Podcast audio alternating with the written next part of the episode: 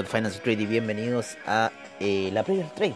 Aquí desde Nueva York ya, eh, 7.37 de la mañana, 8.37 ya en Chile.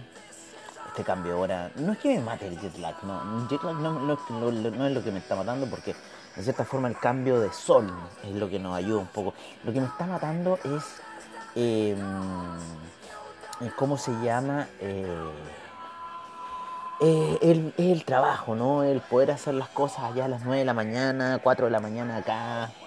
Eh, sí, 4 de la mañana. Hay 5 horas de diferencia porque la sexta hora ya va a ser recién para el 27 de marzo. Así que bueno, eso. Oye, vamos a ver un poco eh, una cosa que no vimos ayer, que fue el calendario económico. Estamos con un VIX a la baja, así que ojo porque estamos con un petróleo que está subiendo a esta hora de la mañana. Eh, el, India 50 subió bastante fuerte a eso de las operaciones previas a la apertura del mercado europeo, como a las 8 de la mañana en el mercado europeo. Estamos hablando 5 menos 8, 3 de la mañana acá de Estados Unidos. Eh, y comenzaron esas operaciones. Estamos en Ucrania a las 1.38 de la tarde.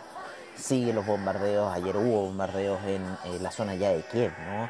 Eh, arrasaron con un centro comercial y bueno, se ve bastante difícil el tema de recuperación eh, para Ucrania después de esto que sea, si que hay alguna tregua, ¿no? Cómo se va a recuperar el país, va a estar eh, difícil la situación y principalmente en, la, en, uno de los principales productos económicos que hacía eh, Ucrania y que es la agricultura. Entonces va a estar difícil un poco todo el tema de recuperación económica para, para ese país.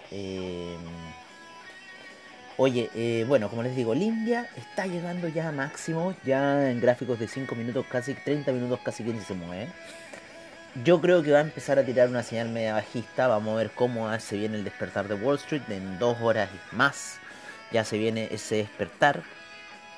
Llegó el petróleo hasta la media de 200 periodos a los 107,47 aproximadamente. A ver, lo más bajo que llegó para el día de hoy ha sido los 107.09. Nosotros estamos un poquito más abajo con nuestra operación de compra que no se activó lamentablemente. Ya va en 109,93, o sea, ha subido casi 3 dólares. Yo les digo, esto ha sido, eh, yo vi, ¿no es cierto?, aquí en la zona baja. Era muy buena esa situación de compra, o sea, había que aprovecharla sí o sí. Lamentablemente me quedé como que me- medio despertando y no la aproveché. Y salió volando, salió volando en la mañana, tempranito. Apenas me levanto, sale volando la situación de compra. Eh, a ver a qué hora fue, 9.45, menos 5 son las 4. Pues, Pero aquí son 3, son las 5. Claro, fue, fue más o menos a la hora que me levanté cuando empezó a subir el petróleo. Hoy día le quiero meter más fuerte, ¿eh? A ver, Vamos a buscar ahí una oportunidad durante el día. Yo creo que se va a venir ya con este rebote que se está pegando. Así que vamos a ver cuál va a ser la oportunidad de entrada para el petróleo el día de hoy. Así que los vamos a ver empezar en time frames un poco más pequeños. Vamos a ver eh, cómo se nos viene este petróleo para el día de hoy. Está muy interesante jugarlo. Eh, si lo van a jugar apalancados, tengan mucho ojo, tengan muy claros sus niveles de riesgo. Porque está muy potente, está muy violento este petróleo. Eh, está dando buen profit, pero hay que tener cuidado, ¿no es cierto?, con las escapadas que se está mandando el petróleo. Así que por ahora, gráficos de 15 minutos, vamos a volver a estos gráficos de 15 minutos, que está muy interesante la situación de medias móviles. Eh, y en cierta forma es como, es como deberíamos estarlo ocupando el petróleo con estas oscilaciones casi de un dólar que se está mandando. Así que, ojo, ojo, yo, yo pondría ahí ojo en el petróleo y ojo con las descripciones de un dólar, porque la última oscilación en esta vela tuvo un mínimo de 109.55, un máximo de 110.25. Está en los 109,82 hasta este minuto. Así que interesante lo que puede hacer. Si es que apostamos un 0.3, un 0.1, recuerden 0.1 son 100 dólares, 0.3 ya son 300 dólares por cada dólar, así que ojo, recuerden tener espalda para estas operaciones, 0.5 ya son 500 y un lote son 1000 dólares, así que ojo. Eh, vamos a ver, vamos a ver ganancias, parece que hay ganancias, hay calendario de ganancias, según lo que Adobe, Adobe supuestamente. No sé por qué estaban diciendo las ganancias de Nike. No debe estar ahí más. Según lo que nos dice Investing, de que está subiendo el Dow Jones debido a las eh, impresionantes ganancias de eh, Nike. Nos vamos a ir con los major índices Oye, que en Latinoamérica está muy fuerte la situación. De hecho, ayer unas fuertes alzas en lo que fue el IPSA de 2.89%, CAP liderando las alzas de 10%. Seguimos muy bien con nuestra compra en CAP. En lo que tenemos ahí tirado fue Provida, que tenemos que recuperar Provida, pero subió bastante fuerte también el día de ayer. 3% llegó a subir Provida. El Banco de Chile también está subiendo, ¿no es cierto? Vapores sigue esa alza. SQM, ¿para qué decir cómo sigue esa alza? En él también recuperando terreno, que estaba bastante golpeada nuestra acción de Enel. Así que vamos a buscar ahí en cierta forma qué es lo que nos puede ayudar ahí. Como les digo, la otra vez me había tirado un Provida, pero no quiso pescar la orden de compra. Así que vamos a ver hoy día qué sucede con si compra Provida o no compra Provida. Yo creo que debería ir a los 1500 Provida. Así. Oye, pero ayer el mercado latinoamericano 2.89%, el IPSA 0.73, el Bovespa, el Merval 1.10, la Bolsa en Lima 1.20, 0.16 el Colcap en Colombia. Nos vamos a ver el IPC de México que rentó ayer 2.03%, miren qué fuerte. Pero esto fue el día 18, ayer no tuvo operaciones la bolsa mexicana.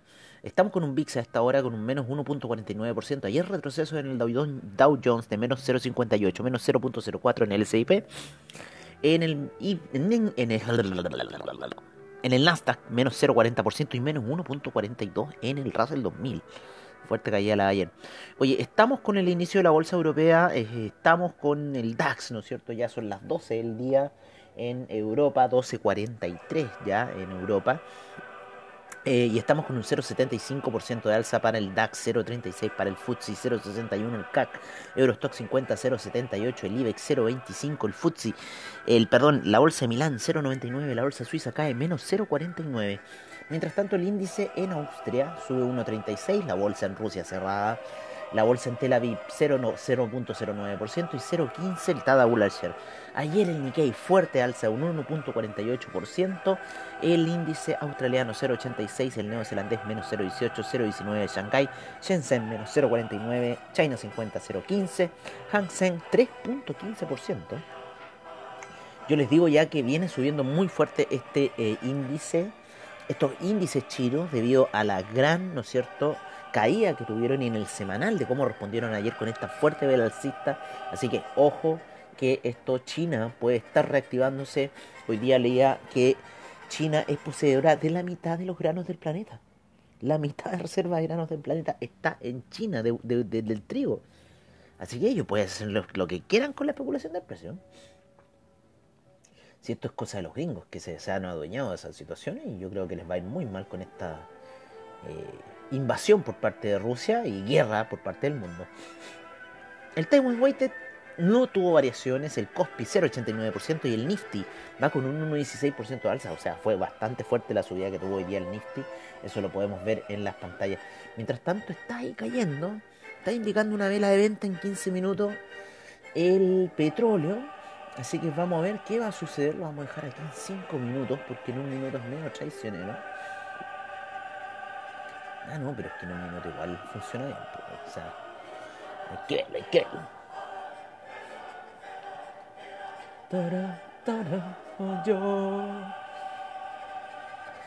Oye, nos vamos con.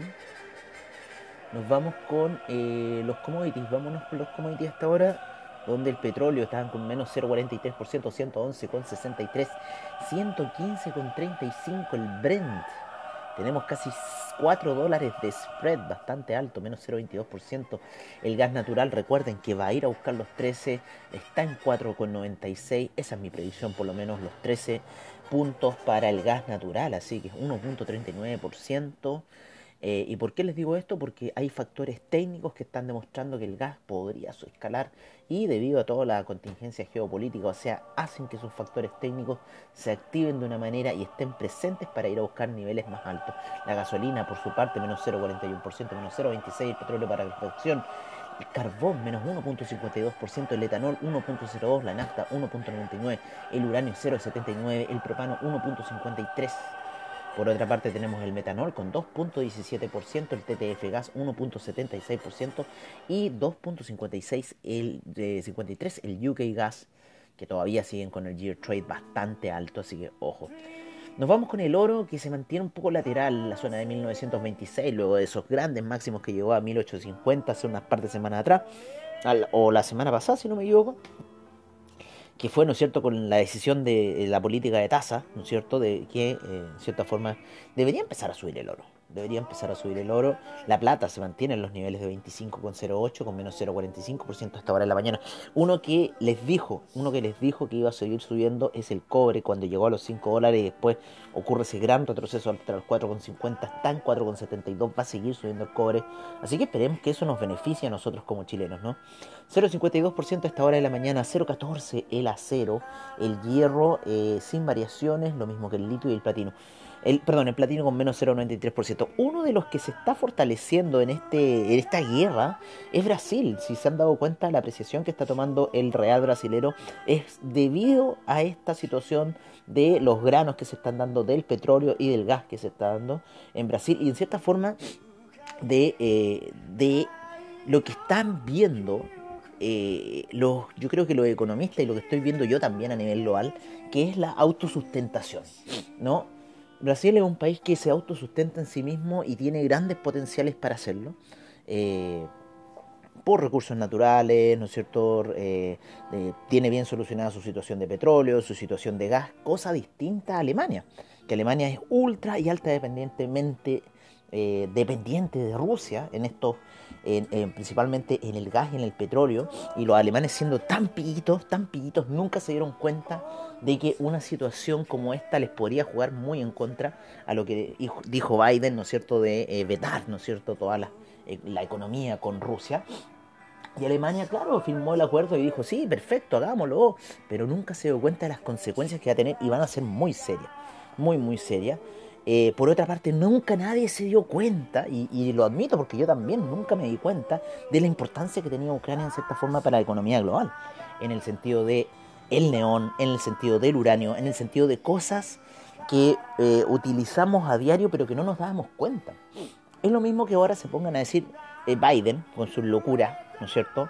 Que se ponga a decir, oye, sí, no, es que hay que restringir el comercio con China. Ustedes no saben la cantidad de productos chinos que ocupamos a diario. Y si, y si hacemos esa estupidez de que, la incentiva el gobierno de Estados Unidos por su presidente estupidísimo y pedófilo Joe Biden, no lo puedo, o sea, yo prefiero Trump a Biden, se lo digo al tiro. Será maricón Trump, toda la wea, pero Biden es un pedófilo. Y, y cómo se llama, eh, bueno, esta situación eh, de, de, de ustedes de decir esta estupidez, si lo hace hacer eh, Biden decir, no, que ahora vamos a restringir el comercio de China, nos vamos toda la mierda. A los chinos no les va a importar nada, porque tienen ciudades de más de 20 millones de habitantes, las, las, las, las, las ciudades chicas, o sea, las ciudades medianas son de 20 millones de habitantes, y su economía perfectamente se puede mantener entre ellos. Ellos generan una exportación, para ellos un gasto, ¿no? Porque más encima, un país que te pide poco, por, ejemplo, el caso de Chile, un país que te pide poco eh, y te dice, sí, mándame un container. Puta, ¿y qué es para el chino un container? Y un container para suplir la necesidad de todo el país, no sea, nuestro país, ¿no? Cuando para China eso es ir a suplir la necesidad de un barrio, ¿no? Un container. Entonces, ¿qué está hablando Biden, no? Por eso, todas estas políticas, toda esta situación que estamos viendo hoy en la alza de los granos, en la alza del petróleo, en la alza de los commodities, que ha sido muy fuerte y va a seguir siendo fuerte, y lo que se viene peor, ¿no es cierto? El tema con África, ¿no? En cuanto al tema de los granos, ya se está hablando, ya se está hablando del tema de los granos. ¿La han calculado? Bueno, no vamos a llegar todavía a la agricultura, nos vamos a ir con el bitumen que va con un 2,35% al alza, el aluminio 0,74, el tin 1,44, el níquel, el níquel cae menos 14,91%, hay positivismo quizá en el níquel, pero el níquel va a volver a subir lo mismo que el paladio. El molibdeno sin variaciones, el paladio menos 1.39%, el rodio menos 1.05%, el hierro 62% menos 0.08%. Nos vamos con los eh, ganados ayer vuelven a subir los cerdos debido a todo estos problemas de grano, suben en un 1.23% en el Chicago Mercantile Exchange, las demás eh, tipos de carne se mantuvieron bastante ahí eh, fuertes. Los pollos han subido mucho en el mensual, un 12% subió el pollo a nivel mensual. Así que nos vamos con el CRB Index que tuvo una gran alza, un 2.51%, y el SIP GSCI también 4.19%. Los permisos de carbono en la Unión Europea suben 1.58%, los índices de energía eólica menos 0.30, 0.08 el de energía nuclear y menos 0.90 el de energía solar. Ahora sí, nos vamos con los commodities alimenticios, donde la soya 0.55 vuelve a tomar la tendencia alcista, el wheat no baja del 1000, vuelve a subir a los 1125 y va a seguir subiendo el WIT 3.13%. Eh, tenemos caídas en la lumbre, menos 4.81 y el aceite de palma se toma una buena subida hoy día de hoy, 3.36%. El jugo de naranja, 0.10%, está en la zona de 147. ¿eh? El café retomando la zona de 2.27 con un 2% de alza. La cocoa 1.82%. La canola 1.10% y la canola, ojo, ojo, ténganle ojo a la canola. Menos 0.41% el, el azúcar. Se ha pegado buena alza el azúcar. La avena menos 0.52. El arroz menos 0.35 y 0.17 el maíz que también tenganle un ojo al maíz porque dentro de los próximos meses deberíamos estar viendo alzas en el precio del maíz. Alzas en el precio del maíz. Argentina ya se está poniendo media huevona con este con esta situación, así que ojo con lo que vaya a pasar. Los argentinos son bien traicioneros.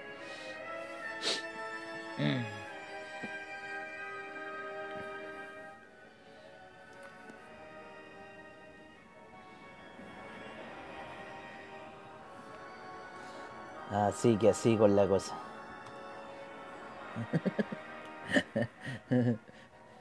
Un amigo ayer estaba en Nueva York, estaba en la pequeña Italia y salía pico láser. Entonces le mando a mi compadre Galupo le digo, mira, por eso estos buenos son tan avanzados. Oye, el euro en 1,100, 1,100 el euro retrocediendo, subiendo la libra, bastante fuerte. 0,43%, 1.322, 0.742 el dólar australiano, 0.693 el neozelandés también un alza bastante fuerte, 120 ya el yen, 120. Wow, lleva un 11% en el year trade de alza el yen. ¿Cómo se ha depreciado el yen desde esa zona de 112? El, el mundo está consumiendo yen. El mundo se está refugiando en el yen. Vamos a ver qué va a suceder con el yen las distintas políticas económicas que se han aplicado con respecto a esta divisa. Oye, 6,37 pierde bastante espacio el yuan. Le están afectando ahí, estaban picados con el yuan porque estaban en 6,32, calladito, calladito. 6,37 ya el yuan. 0.933 eh, el franco suizo, 1.258 el dólar canadiense. Toma ganancia el dólar canadiense, ya cae por debajo el 1.26 Peso mexicano 20,33. Toma fuerza el peso mexicano para el día de hoy. Ya miren lo que yo hablaba. Real brasilero 4,93. Así que el real brasilero pierde los 5 eh, reales. Se está apreciando fuerte la divisa brasilera. Yo creo que eh, habría que esperar un poquito más para ir a entrar en compra de reales. ¿eh? O sea, esto, esto es un, un fuerte aliciente para Brasil. Y hay que ver, yo creo que en unos dos meses más en unos dos meses más deberíamos ver un poco, oye, igual tiene una depreciación, ah, no, ese era el rulo, pero miren la, apreciación de Brasil, menos 10.60%, o sea, eh, ha sido fuerte la, apreciación que está tomando el real brasilero a nivel global. Yo eso es lo que le estoy comentando, lo que le estoy diciendo, que Brasil va a ser uno de los grandes ganadores y Latinoamérica deberíamos unirnos como Latinoamérica y, resguardarnos de este gran caos que se viene. Oye, eh, 104 ya el rublo, en su oscilación, 36% en lo que pierde en el year trade y eh, 28% en lo que ha subido en el, en, el, en el mensual.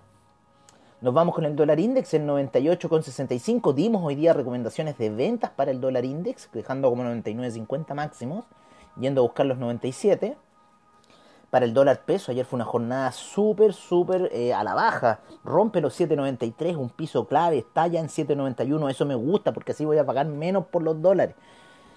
Así que eso me gusta. Oye, si en Latinoamérica se va a apreciar salvo Argentina. Esa es la situación. Porque miren ya, vamos a ir a ver acá las divisas latinoamericanas. El peso argentino ya está a punto de entrar a los 110. Mañana mismo entra a los 110, 109,96, si es que no entro hoy día en la tarde. 3.796. ¿Cómo se aprecia el peso colombiano? Rompe la barrera de los 800. 3.796. Las divisas latinoamericanas están tomando preponderancia. Se está apreciando las divisas latinoamericanas debido a que por fin, espero y que ojalá que el mundo entienda que Latinoamérica somos otra cuestión, no somos México. Eh, pero igual así los hermanos mexicanos bienvenidos, pero tampoco somos eh, América Central, así que no nos tomen como el bananero que lo ha hecho Estados Unidos siempre. Oye, 3.78 eh, el sol peruano. Así que ojo, vámonos con el criptomercado a esta hora de la mañana, en donde en CoinGecko ya estamos en los 2 billones de dólares, subimos fuertemente durante la noche, especialmente el Bitcoin que se mandó una alza, ya la veníamos viendo, ¿no es cierto? Un poco que venía poder, eh, poder darse esa situación. Yo ayer cerré mis posesiones de, ¿cómo se llama? De, de Chainlink porque me tenían un poco chato y llegaron bastante fuerte. El Bitcoin Cash fue uno de los que más alza se mandó durante la noche, una alza bastante importante. El Ethereum Classic, recuperando mucho terreno, recuperando un 67% de terreno en los últimos 7 días. Así que parece que estamos en una pequeña temporada de altcoin.